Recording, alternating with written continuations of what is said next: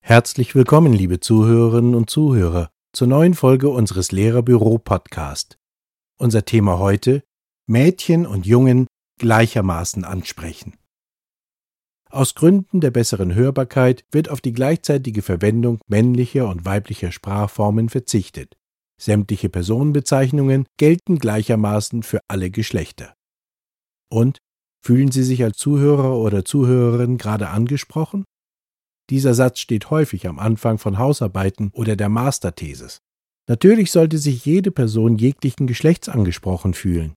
Doch spätestens durch den aktuellen Genderdiskurs steht die Frage für Lehrkräfte im Raum, fühlen sich alle in meinem Unterricht überhaupt angesprochen?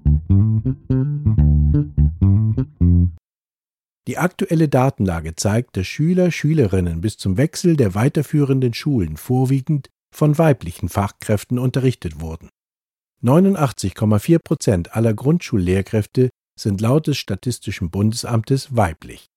Dieser Trend zeigt sich ebenfalls in der Wahl von Fachrichtungen und Unterrichtsfächern.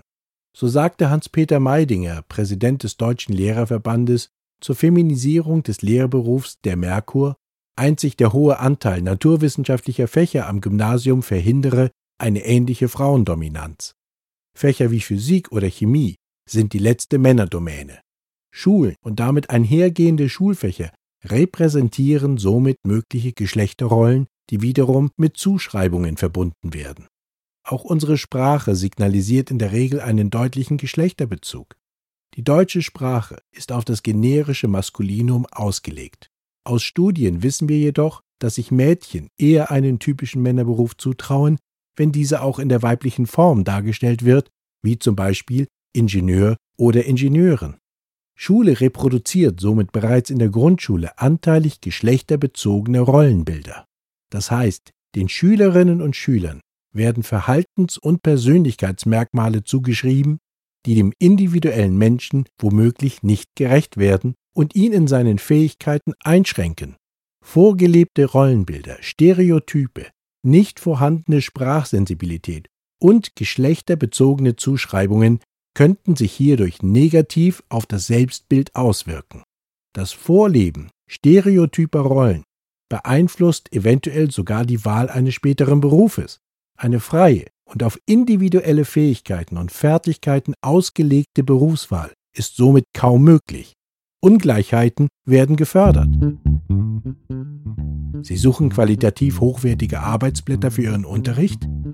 Unterrichtsmaterialien, renommierter Verlage, Artikel und Ratgeber, interaktive Übungen, Videos und vieles mehr finden Sie unter www.lehrerbüro.de. Schauen Sie gleich mal rein. Was kann ich als Lehrkraft im Unterricht tun, damit sich alle Schülerinnen und Schüler gleichermaßen angesprochen fühlen? Wir haben dazu ein paar Punkte zusammengetragen. Achten Sie auf eine geschlechterneutrale Sprache. Hierdurch können alle in den Unterricht einbezogen werden. Klischees in der eigenen Sprache sollten gemeinsam mit den Schülern und Schülerinnen aufgegriffen werden.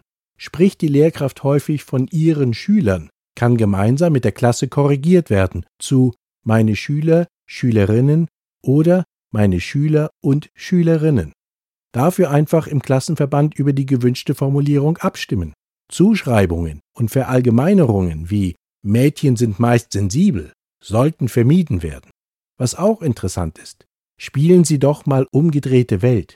Um eine thematische Sensibilität der Schüler, Schülerinnen herzustellen, könnten als Übungen die Geschlechter sprachlich getauscht werden. Schülerinnen werden zu Schülern, eine Lehrerin zum Lehrer. Anschließend sollte unbedingt eine Reflexion stattfinden. Videos helfen Ihnen für einen visuellen Einstieg in das Thema. In den Show Notes finden Sie Links zu thematisch passenden Clips. Das eine zeigt ein Experiment. Eine Moderatorin fordert Schüler, Schülerinnen auf, einen Lehrer und zwei Schüler zu malen. Das Geschlecht wird nicht weiter spezifiziert. Zeichnen Jungs oder Mädchen eher eine Lehrerin oder einen Lehrer, eine Schülerin oder einen Schüler? Stellen Sie dieses Experiment doch einmal nach und reflektieren es hinterher. Was Sie auch machen können, thematisieren sie typische Sprichwörter und Aphorismen, wie zum Beispiel große Jungs weinen nicht oder Mädchen lieben Puppen, weil sie früher schon Personen mehr lieben als Sachen. Stimmen die Schüler, Schülerinnen diesen zu? Lassen sich diese auch umkehren anhand einer Kopfstandmethode? Interessant ist auch, mit den Schulkindern Genderbread-Personen zu entwickeln. Jede Schülerin und jeder Schüler hat individuelle Fähigkeiten und Persönlichkeitsmerkmale. Die Schüler, Schülerinnen könnten sich entsprechend ihren Fähigkeiten bestimmten Verben und oder Adjektiven zuordnen. So sollen sie erkennen, dass nicht alle Mädchen sensibel sind oder Jungs auch mal weinen. Hier bietet sich auch das Basteln einer Genderbread-Person an. Können individuelle Fähigkeiten dieser genau zugeordnet werden? Das Verteilen eines Auftrages, wie einen Tisch tragen oder den Parcours beim Sport aufbauen, sollten Sie nicht dem vermeintlich stärkeren Geschlecht übertragen, sondern nach Motivation. Schülerinnen können genauso stark sein. Oder suchen sich noch eine Helferin, einen Helfer dazu. Gendersensible Bildung und Erziehung bildet ein wesentliches Querschnittsthema in der Schulentwicklung und sollte von allen Beteiligten weiter vorangetrieben werden. Bereits in der Lehramtsausbildung muss eine kritisch reflektierende Auseinandersetzung mit den Gender Studies Einzug halten. Die eigene Haltung und ein reflektierter Umgang bilden hierzu die Basis.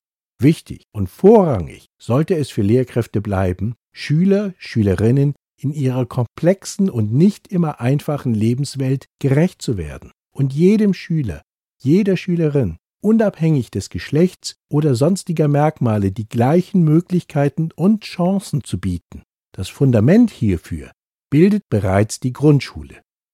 So schließen wir heute mit einem Zitat von Maike Watzlawick.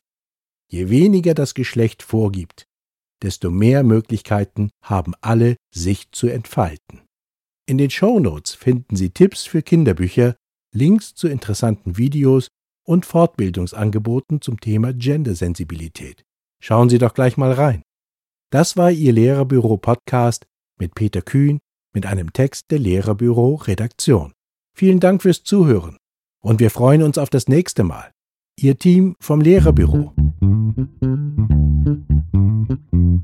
Mm-hmm.